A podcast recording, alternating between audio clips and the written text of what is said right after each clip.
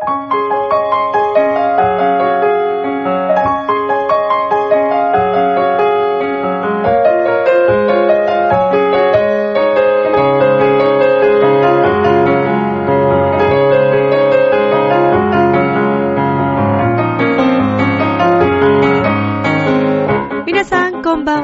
チェルです。いかがお過ごしでしょうか？さて、本日は1月の15日になりまして、えー、この1月2015年もですね、もう半分が、えー過ぎたわけでございます。はい。さあ、成人式もね、えー先日終わりまして、まあ今年はお正月からね、連日、あの、まあちょっと寒いなという日もありましたけれども、毎日とてもお天気が良くて、えー2015年ね、すがすがしい毎日ではないかと思います。さて、えーこのミッチェルのラブミッションという番組では、恋愛、そして夢をテーマに、不可能を可能にするをモットーにいたしました。私、ミッチェルがですね、楽しくお話をしていくという、えーそんな番組となっております。さて、えー2015年明けまして、まあ、えっ、と、1月の1日にミッチェルのこのラブミッション、えー初回が配信されたわけなんですけれども、ね、とてもおめでたいことですよね。なんと今回で、90回目を達成いたしましたイェーイおめでとうございますということで、えーここまでね、えー皆さん、あの、リスナーの皆さんには本当に感謝の気持ちでいっぱいですので、そういったことも今日はお話をしていきたいと思います。では、本日も元気に行きますので、よろしくお願いします。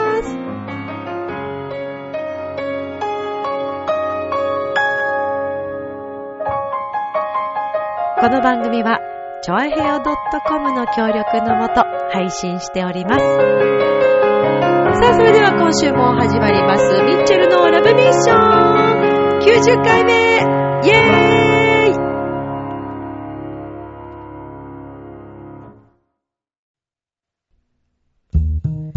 イねえ、楽しんでる？もしかして諦めたりしてない？チョアヘオ .com を聞いているそこのあなた、ミッチェルと一緒にラブミッション。改めまして、皆様こんばんは、ミッチェルでございます。さあ、ということで、今回は、今回はなんと、皆さん、おめでとうございます。90回目イェーイイェイイェイはい、ということでね、ありがとうございます。はい。ということで、えー、まあ本当にですね、ここまで来れました。まああともうちょっとでね、えー100回目を迎えるわけなんですけれども、これも一重に、なんと言っても、毎回毎回、このラブミッション、えー楽しみにして、えー聞いてくださっているリスナーの皆さんのおかげでございます。本当にありがとうございます。もう皆さんいらっしゃらなかったらですね、えー私、もうとっくのとうに、え、もう引退してますから、はい。あの、こうしてですね、お話ができているということは、もうね、嬉しい限りでございます。まあ初回、えー、最初ね、始めた頃、あのーそうですね、自分がこう、どんな番組を作っていこうかなということで、えー、いろいろまあ考えました。で、あのー最初はですね、もう手探り状態で、こう、始めていた、ラジオだったと思うんですよね。で、まあ若干、正直ね、この私の番組というのはですね、えー毎回特に台本もね、なく、えー様々なことをちゃんと決めるでもなく、すごくマイペースに、えーお話をしている番組になっておりますから、えーなんかこう、毎回同じようなね、ことを言うこともあるかもしれませんし、あら、ミッチェルまた同じこと言ってるわ、っていうことだったりとか、えーそれからですね、まどろっこしいわ、って思われることだったりとか、重いわ、この人ってね、思う話もあるかもしれませんけども、えー2015年はですね、そのあたりも、えーまたちょっと、100回目に向けて、えー新しいミッチェルを作っていけたらなと思っております。私はですね、あのーもう本当にいくつになっても、ね、初心を忘れず、そして、えー本当にこう、年を重ねるごとに、新しい自分になっていきたいなというふうに思っているわけでございます。ですのでですね、まあ、あの、毎年毎年様々な、えー自分の中のテーマをこう決めながら、えーまた新しいね、自分にも出会いたいし、挑戦したいですし、もう、終点はね、あの、本当に自分が命がなくなるまで、えー、終点というものは、こう、なんかたどり、それでもたどり着けるのかどうなのかなって思うぐらいですから、あの、これからもね、えー、応援をしていただけたらとっても嬉しいです。100回目に向けて、えー、皆さん、またよろしくお願いいたします。でももうちょっとですけどね。はい。まあでも月ね、2回、約2回、まあ5回、5週あって、そうですよね。それでも月2回ですもんね。なので、各週なんで、えー、まあスローペースのね、配信にはなっておりますけれども。でも、えー、こうして毎回毎回、えー、聞いてくださって、えー、本当にありがとうございます。嬉しいです。よろしくお願いします。はい。まあ、あのー、そうですね、今回2015年2回目の配信ということで、初回はね、1月1日、もう元旦ですよ。なんか、良くないですか？ラブミッション。ねえ、1日元旦からスタートなんて、なんか幸先いいんじゃない？っていうね。何かの真似をしようとしましたかね、今ね。はい。そうなんじゃない？っていうね。なんか誰だかよくわからなくなってきましたけどもね。はい。新しいキャラですかね、これね。まあね、えー、今回、今回とかね、今年も明るく、えー、お話をしていけたらなと思っております。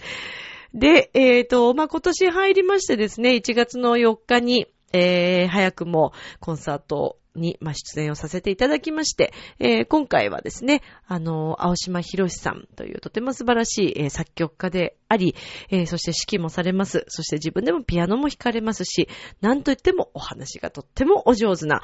青島博さんのですね、おしゃべりコンサート、というものが1月の4日に、えー、浦安市、えー、ね、文化会館大ホールにて行われました。で、あの、こちらはですね、えー、浦安市でももちろんですけれども、えー、様々な場所で活躍をされております、えっ、と、フルートのですね、え、沼田カレンちゃんと、それからお姉ちゃんなんですけども、バイオリンのですね、沼田ジュナちゃん。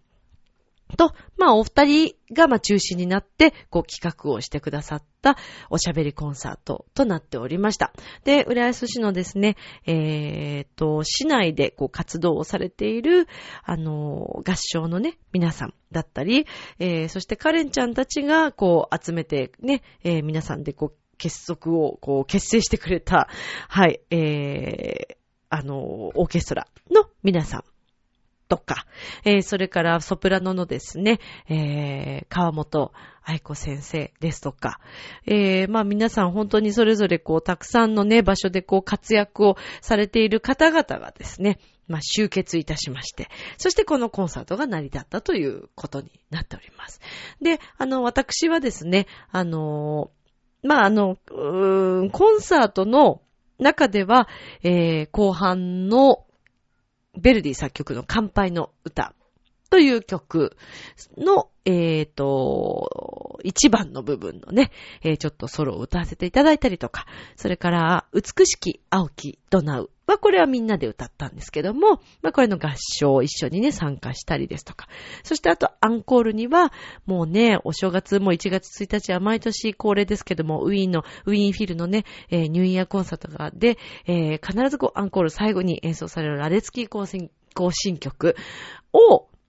合唱も一緒にこう歌うというね。はい。というアンコールだったんですけれども、これで会場中とても盛り上がりました。皆さんの手拍子をいただいて、とっても楽しいコンサートになりました。そしてあの、ロビーコンサート、ホワイエコンサートの方では、えー、藤島匠くんとですね、久々に、はい、えー、アナと、ハンスがですね、えー、また久しぶりに再会をいたしまして、はい、えーと、クリスマスのコンサート以来、また今回、あのー、1ヶ月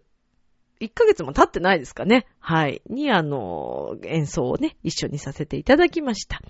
はい。で、あの、それぞれね、ソロを歌ったりとか、えー、それから表のね、ロビンコンサートの中では、えーと、青木さんというあの、バイオリニストの方がですね、演奏されたりですとか、はい。で、私たちその演奏するときにですね、あの、ドラマーの早川さんという方と、えー、それから、ピアニストのですね、古谷さんという方にも大変お世話になりまして、そして皆さんで、えー、ロビーコンサートを盛り上げさせていただきました。本当にありがとうございます。あの、来てくださった皆さん、本当にありがとうございました。はい。えー、もう私があの、本当に映像とかでもですね、大変お世話になっております。あの、僕の旅立ち、えー、君は永遠の恋人というね、えー、YouTube に載っています。その映像でもお世話になっている、あの、カメラマンのですね、ビデオカメラマンの千春ちゃんもですね、来てくださいまして、えー、新年早々ね、あの、そういった、あの、近しい、こう、仲間の方と、えー、会えるというのがとっても嬉しかったんですけれども、まあでもそれにしてもですね、青島さん、お話が上手でね、もうね、あの、自分たちがこう前半とかは演奏はあの出演しなかったものですから、ちょっともうぜひ青島さんのコンサートを聞きたいなと思って、えー、見ていたんですね、会場の中で。もうね、何をお話しされても面白い。何を喋っても面白い。いちいち面白いっていう感じです。素晴らしい。何よりも、知識がまたすごいんですよ。もうどんどん出てくるんですね。休憩も、もう、あの、息つく暇ないぐらいずっと喋ってらっしゃるし、どんどん出てくるし、もう噛まないし、すごいですよね、あのトーク力。いやー、本当にね、青島さんは、なかなか、なかなかああいった作曲家の方ってそうそういらっしゃらないんじゃないかなと思いますけどね。はい。まあ最近ね、あのー、サムラゴーチさんの話題でとってもいろいろありました、えー、新垣先生が、ね、大変ご活躍をされていらっしゃいますけど、新垣先生も面白いですよね。新垣先生は、ね、あの、私自身が、あの、授業も受けたことがあったりとかして、私はもうすごく大好きな先生ですから、そうなんですよ。なので、新垣先生のね、ご活躍、私は心から本当にあの、願っておりますし、とても応援しているんですけれども。まあでもね、作曲家の方がああいうふうに面白くこうお話をしてったり、いろんなね、それこそ、新垣さんのようにお笑いの番組にね、出演されたりとか、クラシック界の方がそういうふうな場所に出ていくというのは、なんか、いいですよね。クラシックってすごく難しくね、思われてしまって、なかなかコンサートにも足を運んでもらえないというのが、まあ、未だにこうあるような気がするんですけども、なんかね、そのあたりを、その辺の常識をこう突き破ってくださってるような感じがして、青島先生のコンサートなんかもこう聞いていると、クラシックにね、興味を持たれる方たくさんいらっしゃると思います。なので、あの、お子様とかね、えー、一緒に行かれるといいんじゃないかなと思いますね。あの、もちろんそれこそ小学校、えー、高学年、まあ、中学生ぐらいに、えー、なられたお子さんとかだと特にね、話を聞いてて面白いんじゃないかなと思うので、えー、もし皆さんの街の近くで青島博さん、あの、コンサートなどありましたら、ぜひね、あの、足を運んでみてはいかがかなと思います。はい。まあ、私もですね、なので、またちょっと形は違いますけれども、あの、そういった、えー、クラシックをこう、身近に感じてもらえるような、オペラとか、そういったものを楽しいな、面白いな、いい曲だなって思っていただけるような、そういった活動をですね、えー、本当にしていきたいなと思っているんですね。で、それはもちろんクラシックだけではなくって、私はあの、ポップスのね、自分のオリジナルの曲も含めて、あまあ、演奏はしていきたいと思っておりますから、えー、お子様向けのね、楽しいイベントだったりとか、えー、それから、あのー、ね、お子様から大人の方まで楽しんでいただけるような、えー、クラシックのコンサート、オペラのね、えショートバージョンのコンサートだったりとか、えそれからま自分のオリジナルの、自分のそういった、うん、そうだな、うん、世界観、え恋愛観とか、あの、愛をね、えー、前から言っておりますけども、愛をテーマにした曲が多いですので、そういったことを伝えていけるようなコンサートだったりとか、っていうのを、今年はですね、えー、もっともっと、もっともっと出ていきたいなとも思っていますよ。はい。きっとこのラブミッション聞いてくださっている、えー、皆さん、いろいろな街の方がいらっしゃると思うんです。えー、千葉県だけではなく、えー、ね、東京都の方もいらっしゃるでしょうし、えー、県外のね、方、えー、都道府県、もう本当に北海道からね、えー、沖縄までもしかしたらいらっしゃってくださっているかもしれません。私にはね、その情報がちょっとないので、とっても、あのー、ね、知りたいところなんですけども、皆さんきっと聞いてくださっていると信じています。はい。なので、そのね、皆さんの街にも行けるような、えー、そういう歌い手にこうなっていきたいなというふうに思っているわけなんですね。はい。で、えー、歌だけではなくてですね、もちろん自分のこう感じているいろんな、あのー、日常生活のね、その、いつも話している、あの、自分が経験したことを通して、を皆さんにこう伝えて、さらにこう幸せをね、一緒に共感していけるような、えー、そういったイベントもやっていきたいなとか、えー、考えているんですけれどもね。まあでもなんといってもまずは今年もえー、昨年に、えー、ピュアクラシックコンサートで行わせていただいたカルメンのですね、再演を、えー、目指したいと思っております。はい。まあ、あの、実はこのカルメンのね、演奏会させていただいたときに、まあ、大体コンサートって必ずこう、アンケートがあるじゃないですか。で、それを年末にですね、私ちょっとあの、やっと拝見させていただいたんですね。ちょっとコンサート後すぐに見れなくって、ちょっとしばらく空いてしまったんですが、で、まあいろいろこう感想を拝見したところですね、もう本当にありがたい、ありがたいありがたい感想がたくさんありまして、もうこれはなんとかまた、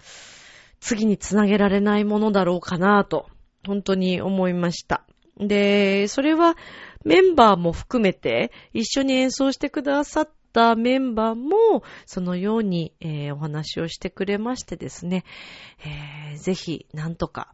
あの、そういった企画をね、立てられたらいいんですけれども、まあ、それにはもちろん、様々なことが、まあ、生じてくるわけですよね。もちろん、あの、演奏会ってただではできるものではないので、えー、まあ、お客様がまずいて、というのが第一条件ですし、それ以外にですね、まあ運営費とか、まあ様々なことがやっぱかかっていくわけなんですよね。でも、まあ自分たちのやっている内容が、えー、皆さんにちゃんと届けば、きっとそれもつながっていくのかなと思いながら、あの、そのあたりの夢もね、こう捨てずに、えー、前向きにいけたらいいなと思っているわけでございます。ただ本当にこのラジオを90回迎えられたのと同じようにですね、いろんなこう不安を抱えながらもですね、やっぱり毎回毎回一つ一つ、あの、諦めずに続けるということの大切さ。まあ、ただただ続けるだけではまた、ね、あの、違うのかもしれませんけども、でも、まずその続ける中で気づくこととか、ね、わかることってあると思うんですよね。なので、うーん、そうですね。だから本当にコンサートとかそういった活動も諦めずに、あの、本当にやっていきたいなと思っています。今年は私の中で決断の年でもあり、そして表に、えー、出ていく、出すというね、えー、年にしたいなというふうに思っているので、かなり大きくいろんなことが変わる年なんじゃないかなと自分で思っていますが、リスナーさんたちはいかがですか？みんなどう？今年どんな年にしようかなとか考えちゃったりした？皆さん抱負とかどうなんでしょうね。うん、毎年ちゃんとしっかりこう1日に立てるっていう年末からね、こうかけていろいろ考えるっていう方もいらっしゃるでしょうし、もしくはね、なんとなくこう、1月過ごしていく中で、ああ、こうしていこうかなって気づいていくっていうね、方もいらっしゃるかもしれませんし、まあ、ね、本当にそれは皆さんそれぞれだと思うんですけど、でもなんか目標を持つっていいですよね。あとそれを口に出す、えー、それから紙に書く、ノートとかに書くということがね、とっても大切なようですね。あの、言霊の大切さっていうのを私は、あの、自分自身も本当によく感じることが多くって、まあそんな話を、あの、以前にもしてると思いますけども、特に言葉のパワーとか影響力ってすごく大きいなと思うんですよね。あと、思い？気持ちですね。思いって、あの、私が思いとかそういうことじゃないですよ。言って、言ってないって、そんなことは。重いってね、言われることあるね。なんでこれ私のテーマです、今年。あの、軽くしていくっていう。で、それは、あの、感情だけではなくて様々なことに共通するみたいで、最近ちょっとね、気づかせてもらったんですよね。それがですね、私、あの、カーツトレーニングというものを受けておりまして、はい、えー、これは、あの、麻布十番にあります、カーツトレーニングのですね、はい、あの、スタジオがあるんですけど、まあ、そこの私大変お世話になっております、荒井先生という方がですね、とても仲がいいんですけど、荒井先生がですね、あの、新年明けて、えー、久しぶりにこうトレーニングに行ったんですけど、そこでも気づかせてもらいました。あの、荷物が、ミッチェルはいつも多いよねって言われて。そこも重いっていうね。いや、ほんとそうなんですよ。私、家の中も結構物がすごく多くてですね、捨てられないたちなんですよね。で、えー、カバンの中もですね、常に割となんか持ってないと心配になっちゃうタイプなんですけど、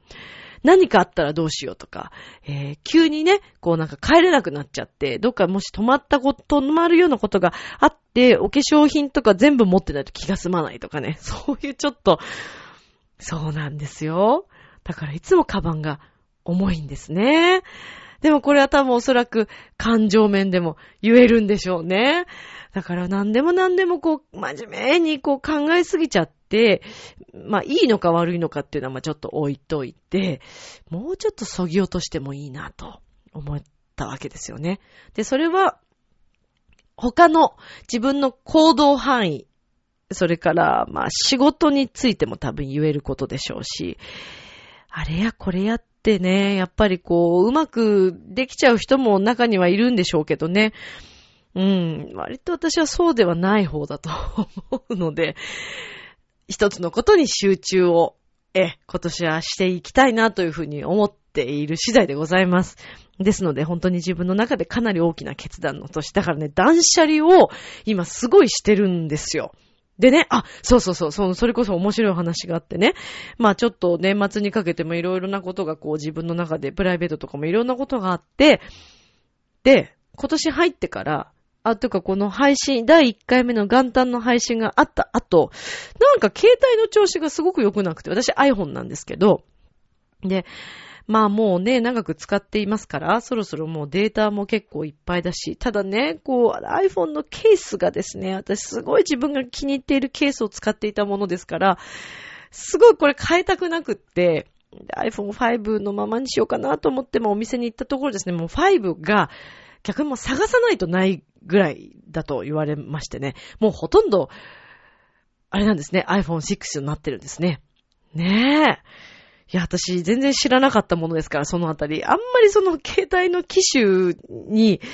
新しいのにこう飛びつくタイプではそんなにないものですから。ただ iPhone は本当に私使いやすくって、あの調べ物とか、それから映像を撮ったりするのにもね、写真とかも含めて、まあ本当に便利だなと思って、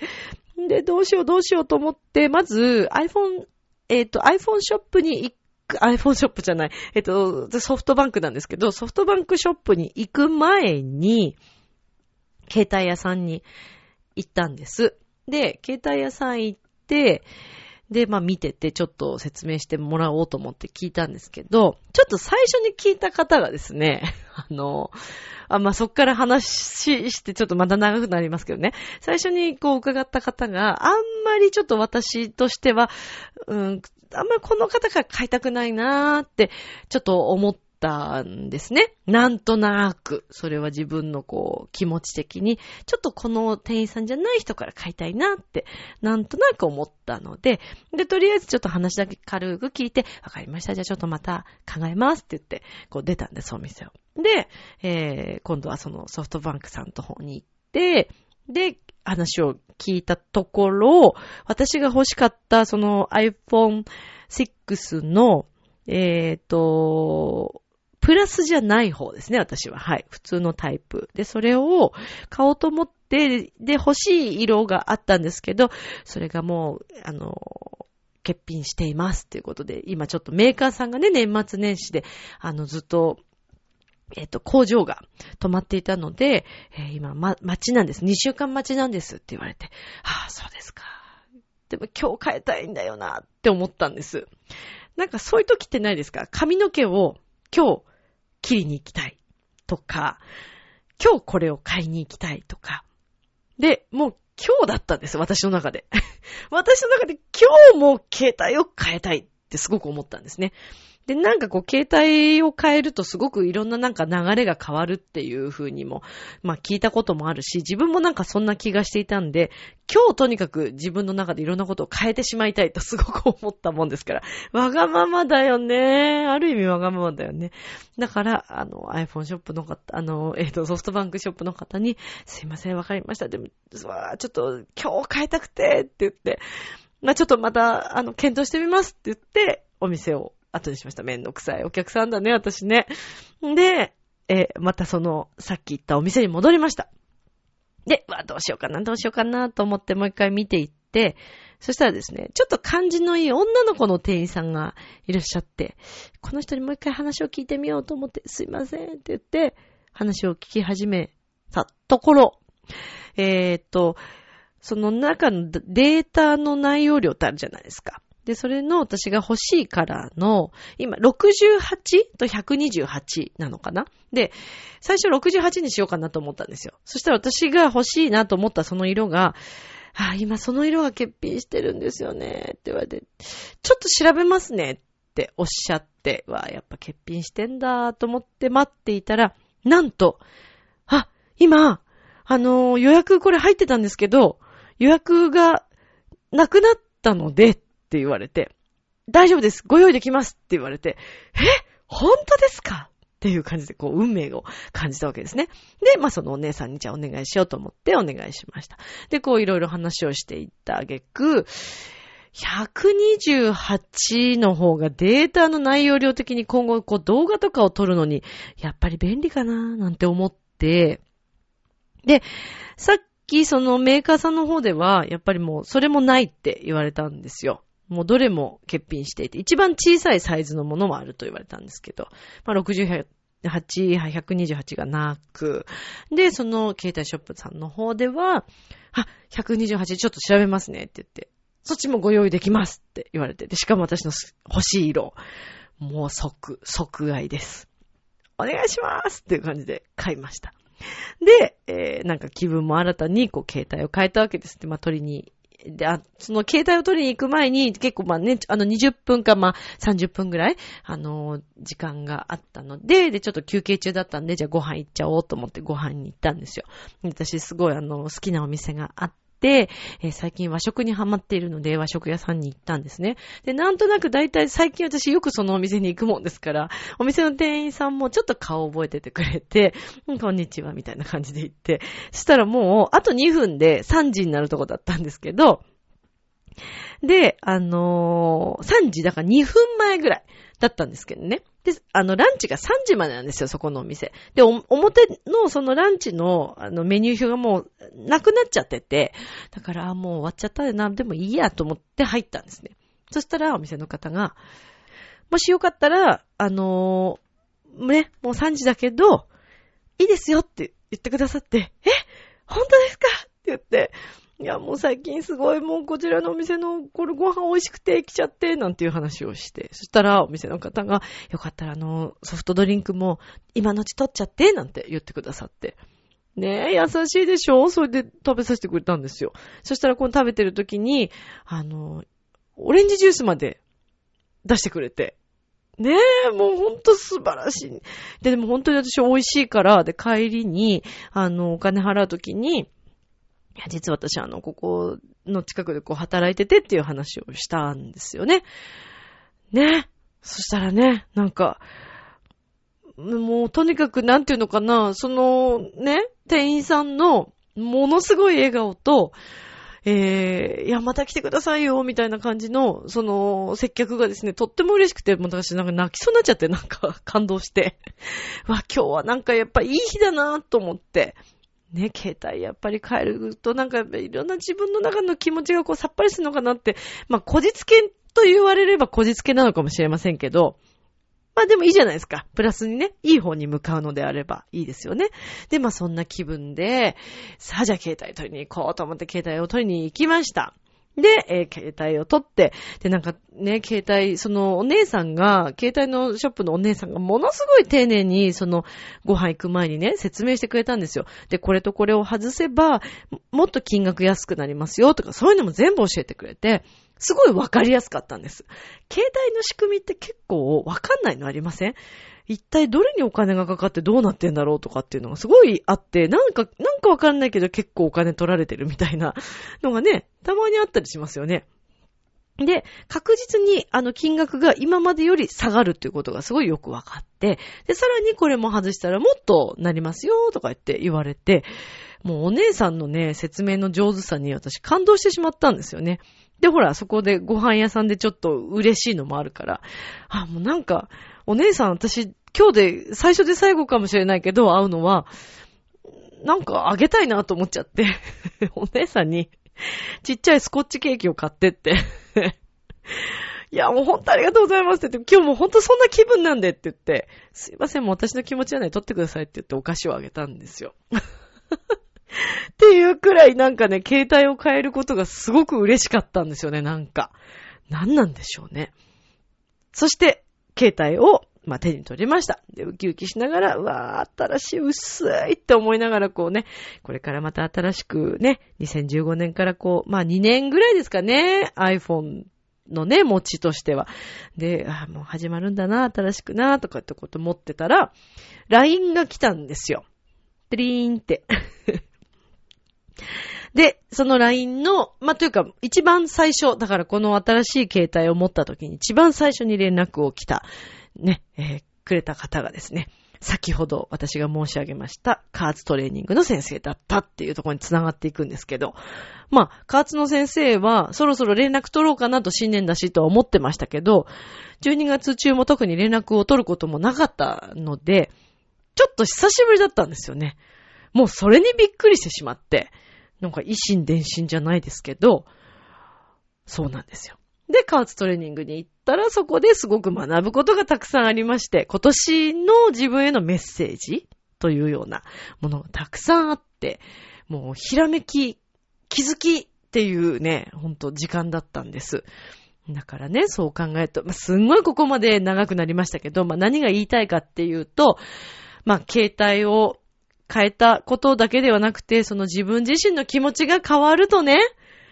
いろんなものの見え方が変わるのだなと思ったわけです。今までそのご飯屋さんにあんまり私こう話しかけるとか、自分の素性をね、あの、ここで働いてますとか別にそんな言わずにただ普通に黙々食べて美味しいなと思って、美味しいですねっていうことも、まあたまに言ってましたけど、そこまでこうね、ちゃんと話そうと思って言う、言ったこともない、なくもないけど、なんかでもその時の気持ちは、今までと違う感覚でなんかこう言ったんですよね。こう人に甘えるじゃないけれども、あのー本当に自分から相手を好きになるというか、っていう感じでこう言ったんですよね。そしたらやっぱり向こうもそういう気持ちでこう返してくださってっていう。だから人間関係うまくいってない時とか、何か、こう、なんていうのかな。あの、障害があったりして遮られてる時って、おそらく、理由がね、ちゃんとあると思うんです。完全に相手が理由の場合もあると思うんですよ。もうどうにもならないパターン。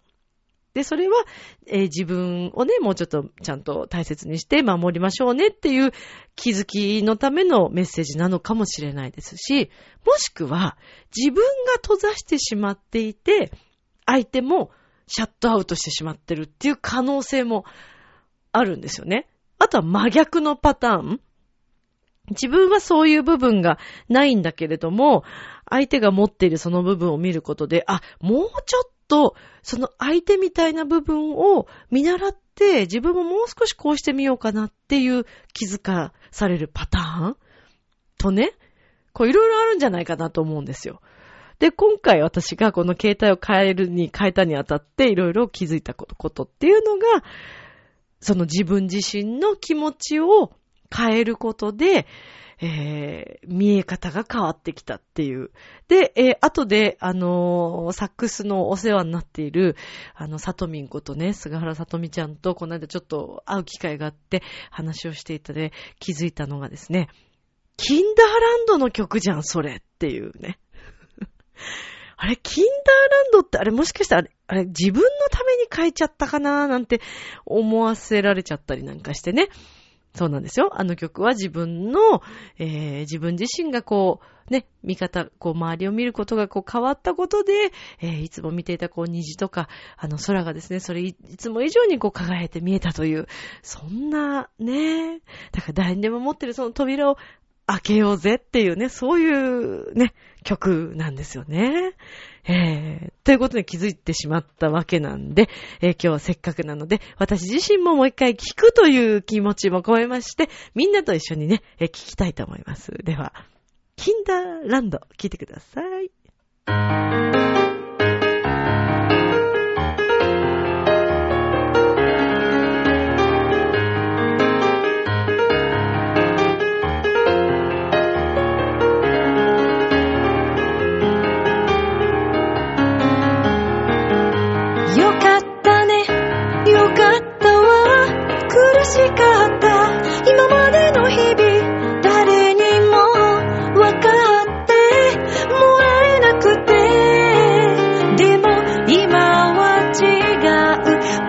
私が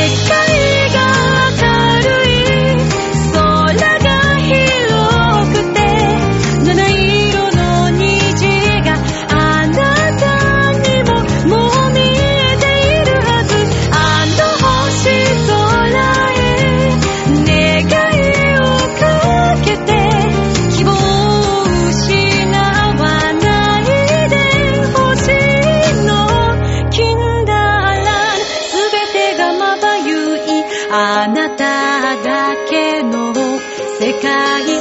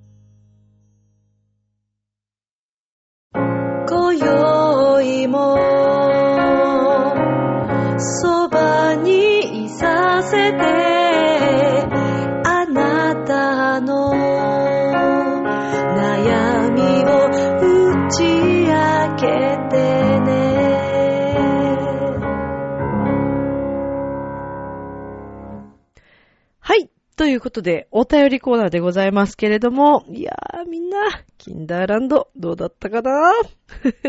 聞いていただいてありがとうございます。はい。えー、キンダーランドを通してね、こう、皆さんも何か、えー気づいていただけたら嬉しいなと思います。今日はフルバージョンで、はい、すべてお届けいたしました。こちらは、えー私の CD ミッションからですね、はい、えーキンダーランドをお届けいたしましたが、このミッションという CD、えーぜひ、えー皆さんね、よろしくお願いいたします。まだ、リスナーさんの中でも、持ってないよという方いらっしゃったら、ぜひよろしくお願い願いたします。この CD は5曲入りとなっておりましてですね、えー税金が変わっても、ね、えー国が税金が変わっても変わらず1500円となっております。えーこちらはですね、チョアヘオ .com の、えーサイトの中からですね、あの、グッズがね、販売、え買えるあのーサイトがございますので、ぜひそちらからも入っていただけたら嬉しいなと思います。よろしくお願いいたします。あとはミッチェルのライブの中でも購入することができます。そしてですね、えっ、と、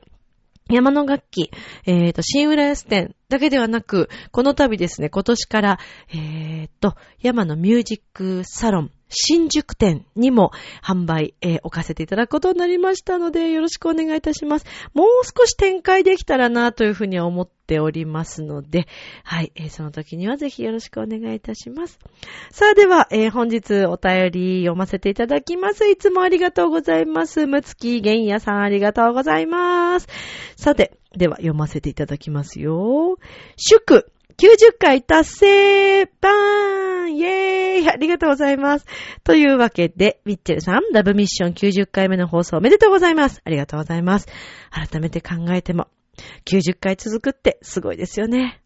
嬉しい。そんな風に言ってくれて。だって仮に1年1回の放送だったとしたら、おぎゃーと生まれた赤ちゃんが90歳の老人になってるんですよ。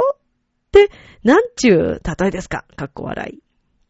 でも、えーめでたいものはめでたいわけですが、もう100回も目の前ですから、その時には何か記念放送とかやりましょうね。ミッチェロニさんが最初から最後まで喋るとか。ああ、なるほどね。ミッチェロニさん、ああ、そうですね。1時間ミッチェロニで喋っあ、喋ったらじゃないですね。ミッチェルさん1時間喋ったらどういうことになるのかなっていうことにしておきましょうか。はい。危ない危ない。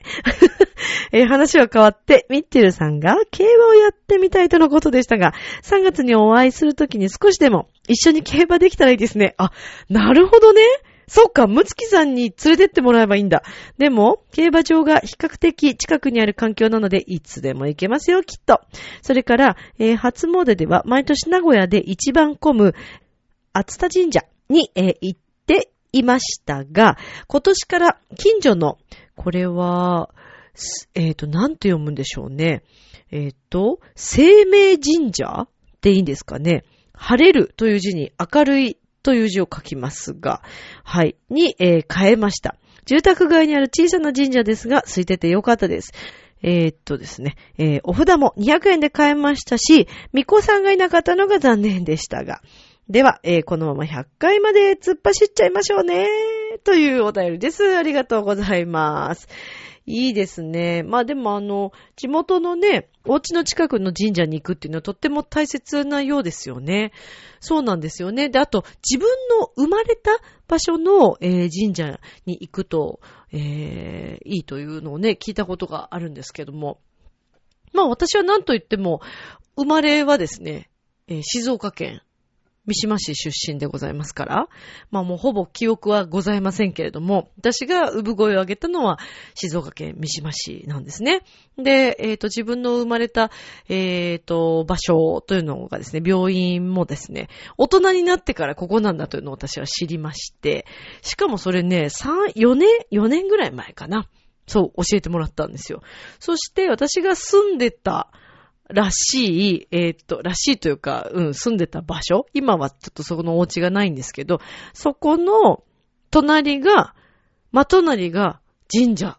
なんです。そうなんです。なので、その三島にたまにこう車で行って、えー三島大社とその神社に私はお参りに行くようにしているんですけどね。なんか、あの、ちっちゃな神社とかって私結構好きで、あの、本当にね、抜けてて明るい、もう住宅街の中にポツンとこうあるんですけども、とっても可愛らしい小さな神社なんですけどね。そうなんです。なので、あの、むつきさん、いいんじゃないですかね。こう、近所のね、神社というのは、住んでる場所の神社というのもとても大切なようなので、えーそうそう、地元の神社ね。なので私もね、あの、地元の神社となると、私、今はですね、えっ、と、門前仲町が近いものですから、そちらの方にちょっとね、行ったりすることがあるんでございますよ。そうなんです。はい。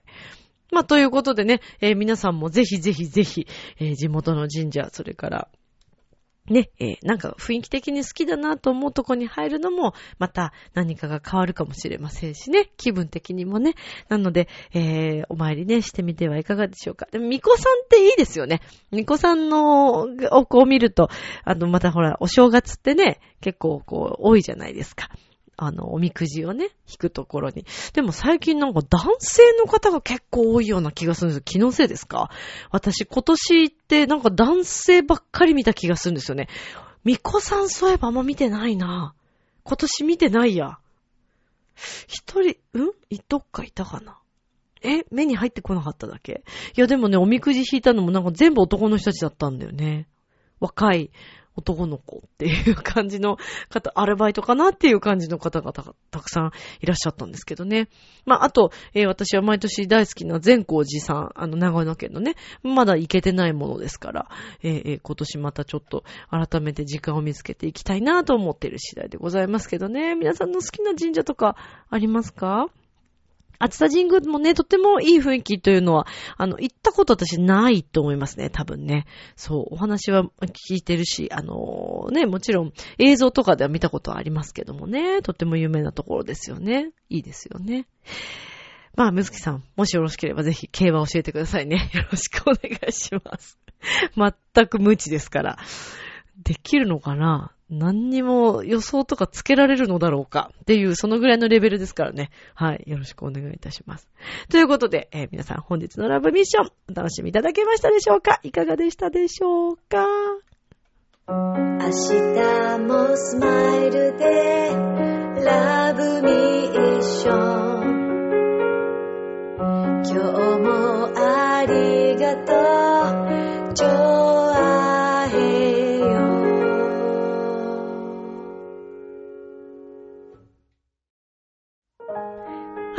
エンディングでございます。さて、えーとですね、1月の23日に、えー金曜日、夜、えーと、7時